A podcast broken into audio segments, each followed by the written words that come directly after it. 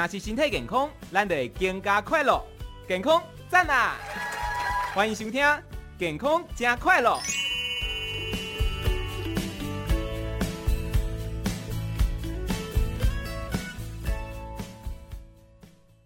十一点零六分，来到第二个小时的十点，向咪咪，我是 Amy，这里是警察广播电台全国治安交通网。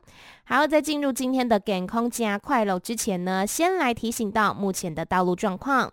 在国道一号的南下二六七到二六九公里，靠近水上路段内线车道有护栏工程；国一南下二七一公里，靠近嘉义系统外线车道两台小客车事故。另外，在国三北上的三八二到三七八公里，中寮隧道的外线路面量测作业；国三北上四百一十一到四百零六公里，过竹田系统的内线车道移动清扫。好，我们今天的健康好快乐邀请到的是乳癌防治基金会董事长张金坚医师，医师早安。早安，主持人早，还有警管的朋友大家早。嘿，张医师，今天有什么主题跟大家分享？想到说那个，呃，上个月底七月二十九号，健保署那个署长，呃，石崇良提到说，呃，现在他们想要。几乎那个次世代基因的检测，嗯，啊，因为这个基因检测牵涉到的知识啊，还有它的资讯，大家都是似懂非懂的。是，哎，怎么是基因检测？那就会想到说，哎，基因，嗯，就是好像我们细胞核里面的那个 DNA 的那个基因，哎，确实这个是在里面的一个基因没错，嗯，啊，但是这个检测是，哎，到底有什么用途？那为什么说叫做次世代基因？那有次世代是不是有第一代的？嗯，那次世代以后第二代有没有第三代？是啊，然后这个检的基因检测是用在哪里？嗯，就就会变成大家哎很多的这个疑问嘿，所以我今天就想借这个机会来跟大家讲一下。是，那大家知道那个 DNA 就是那个。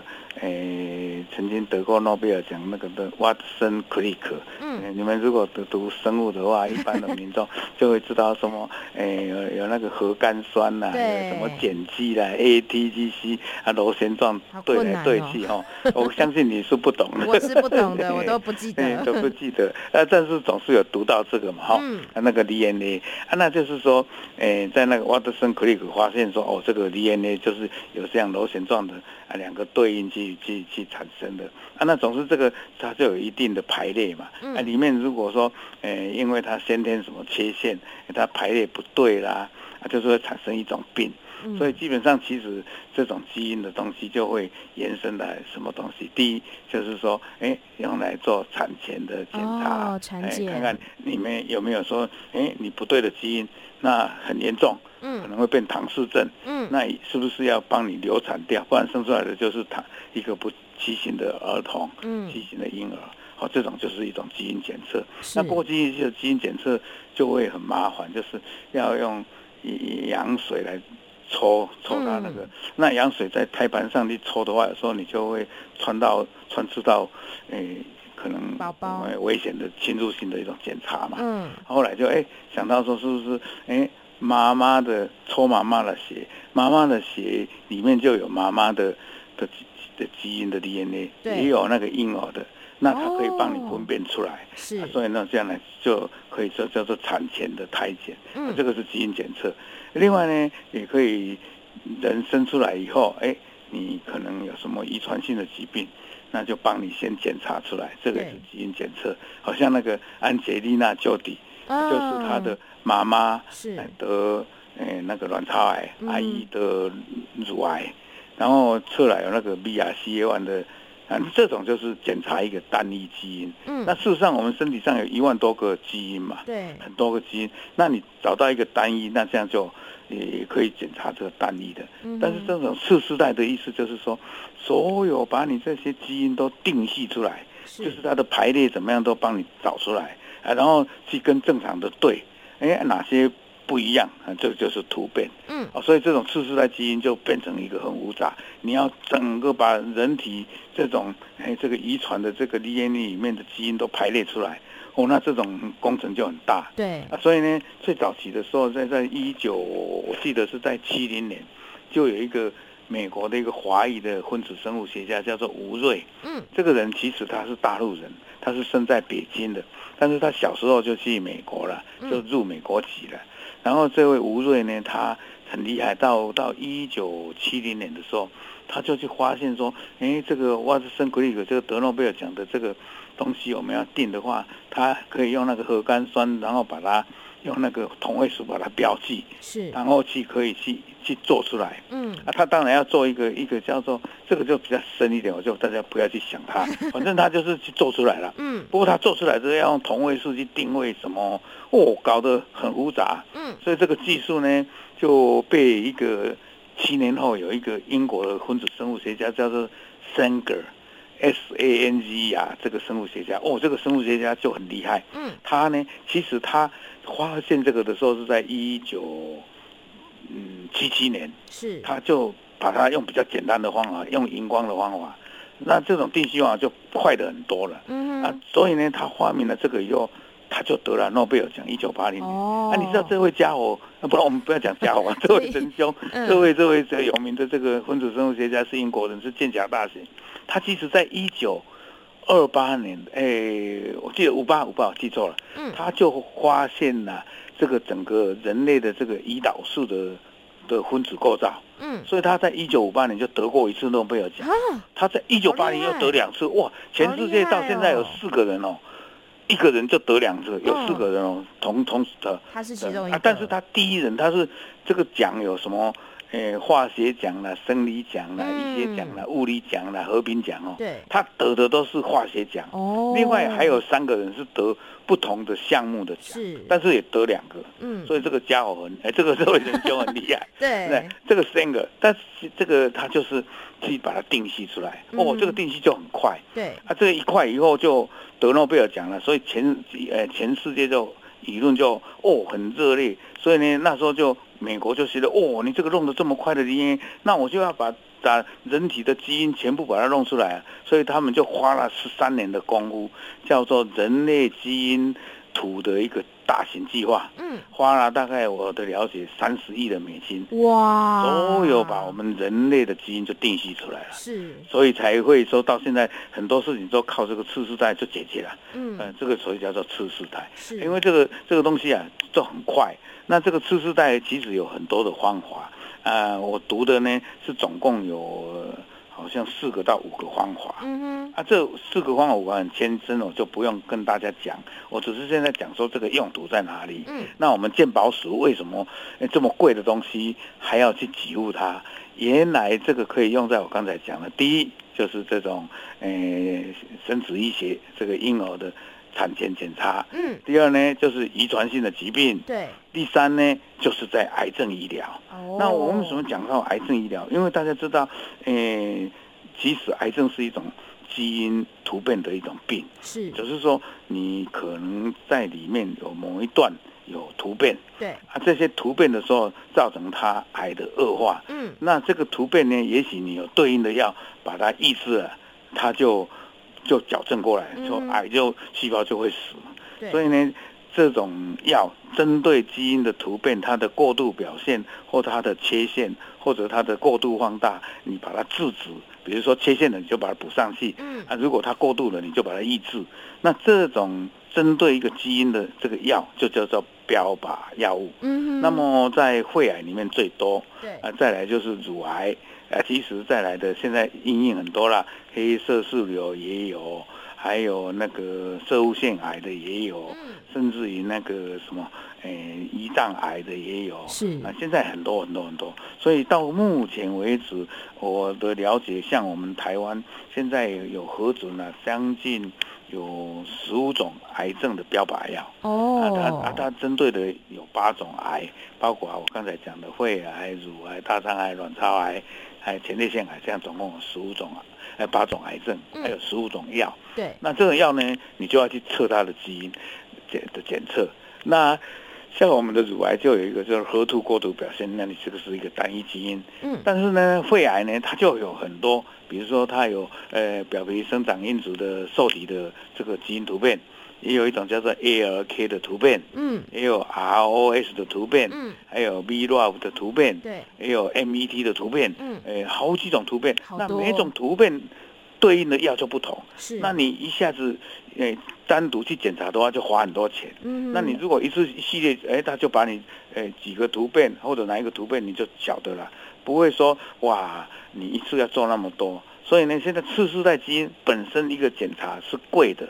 但是呢，如果说它有很多个基因或者很很多，你要一次检查，嗯，对个别来检查又相对是便宜的，所以现在这种基因检测就这样，诶，变成一个很重要、很夯的一个议题。对。但是现在呢，检查，诶，我的了解很贵，差不多十几万。那现在越来越普遍，可能会降到八万，甚至有到五万。那健保署它就很很麻烦啦，啊，它要用这个药。那你如果没有检测的话，随便去用就可能没效，所以你要事先这个检查。那要做检查来用对应的药，这种检测我们有一个特许的名字叫做伴随性检测，就是你要检测一个基因的突变，然后再选用一种药，你要特别做一个检查，伴随它的检查，所以叫做伴随性检测。嗯，啊，这个叫做基因检测。对，啊，所以呢，这样肺癌就。这样做了，那现在，诶，鉴宝署就诶想到这个防滑，哎，很有用，现在钱又慢慢降了。其实呢，呃，在这个二零一八年日本，啊，二零一九年韩国都已经通过了，所以我们足足慢了四年到五年，所以基本上健保署也输人不输阵。他输人不输丁，阿嘛是讲要拼这里，所以现在要通过了，但是他还是要有一些诶严格的规定，哪些人可以检查，哪些人不可以检查，他有一个规范。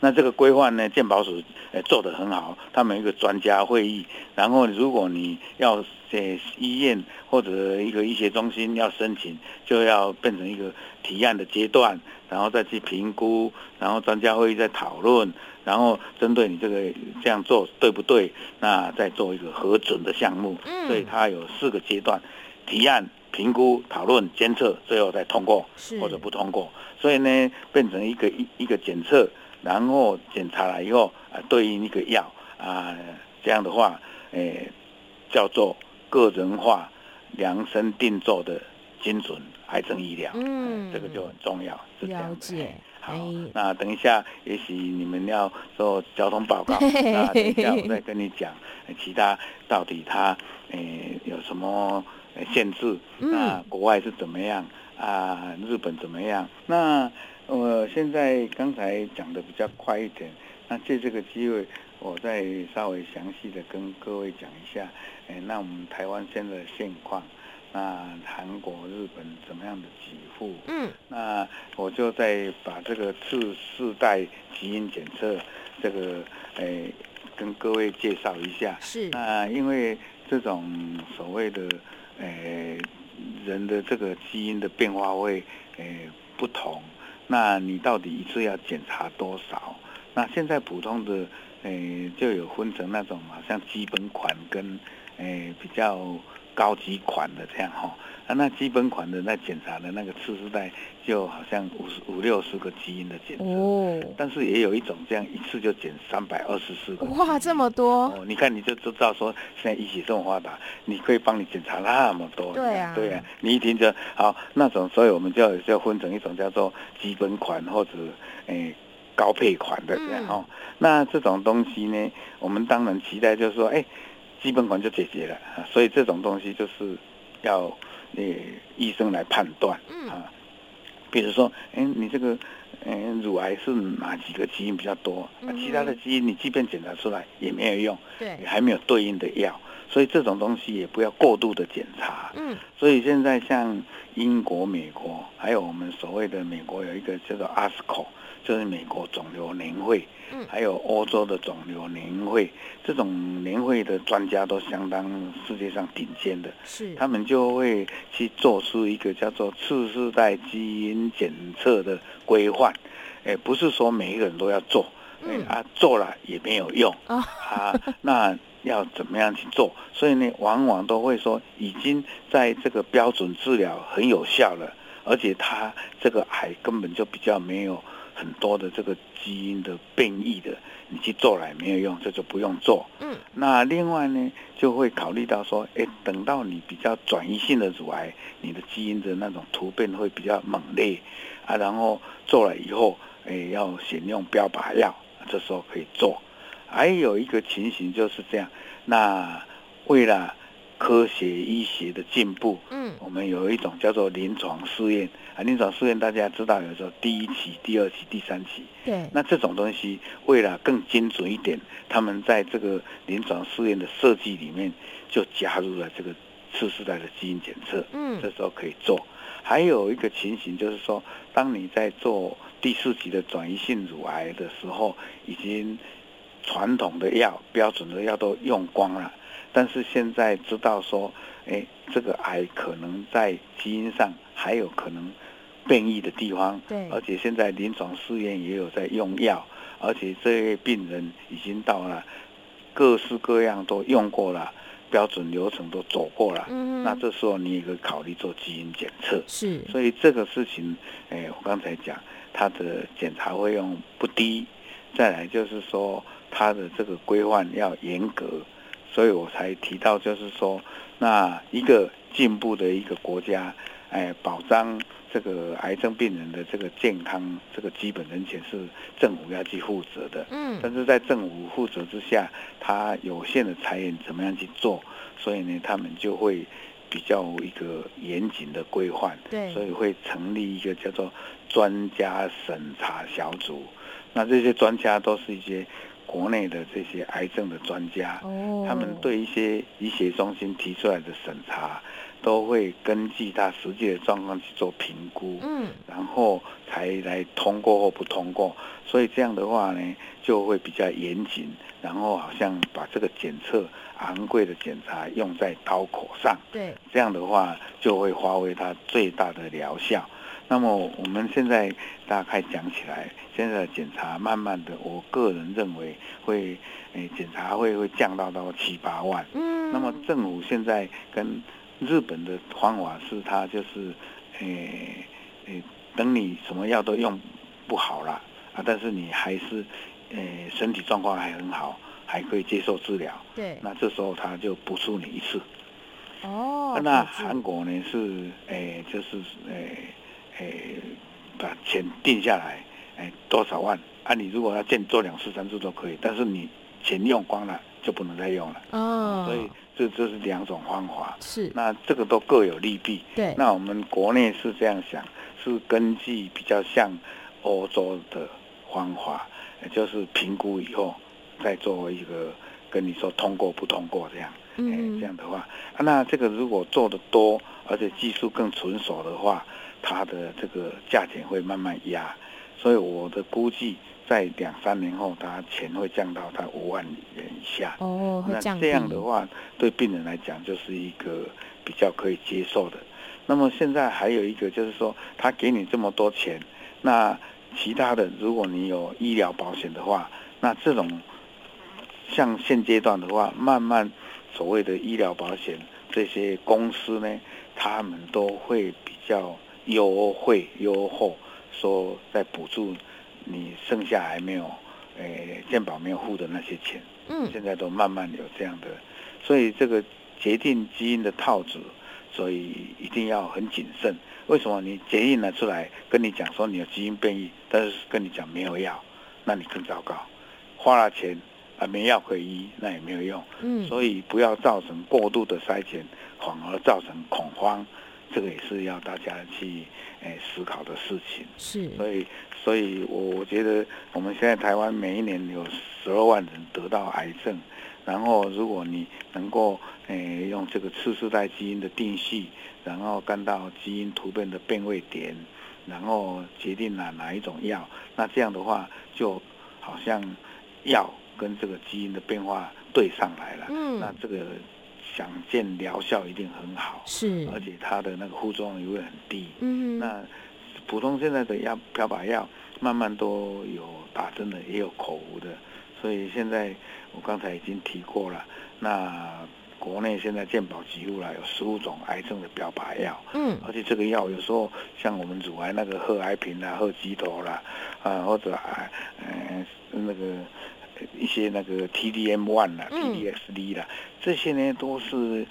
一打下去都一百多万的，哇，好贵哦！所以这些钱真的你就不能随便去花它。嗯，还有像那个，呃，那个泰瑞泰格沙那个肺癌的，哦，也是很贵。是，而且现在肺癌台湾的这个，呃，是都是腺癌，而且女性的癌肺癌还不少。嗯，而且有一部分的是跟那个抽烟没有关系。是，所以现在国内也积极在这方面，呃，真的。争取这个跟病人保护健康的这个这个这个在努力，所以呢，像这个呃，一直叫大家不要抽烟，对，啊，不要呃接触那些空污啦，或者呃要保护好自己啦，还要保护自己。同时，现在对一些常常抽烟的人或者一些有癌症病史的人，都有做那种叫做低剂量的肺部的这个电脑断层。啊，所以现在除了四大癌筛以外，现在有加上一些。肺癌的高危险性也可以做低剂量的电脑断层，是，这些都是很好的事情。嗯、所以，一个进步的国家其实应该要把这个，呃，健保的给付要在站在我们的 GDP 里面要提升，这个是第一点。不然的话，这些癌症的病人有的时候得病，呃，他得到呃治疗的得的那个标准跟美国的不一样。嗯，还有些标靶药，哎，美国可以用，而我们这里制限很严格。其实我们时间差不多了，嗯。好，那据我了解，这样就不好。好，嗯、那我们这样是希望大家在这方面次世在基因定期也能够认识。好，今天就讲到这里哈。好，谢谢张医师。祝大家健康快乐。谢谢，拜拜。拜拜。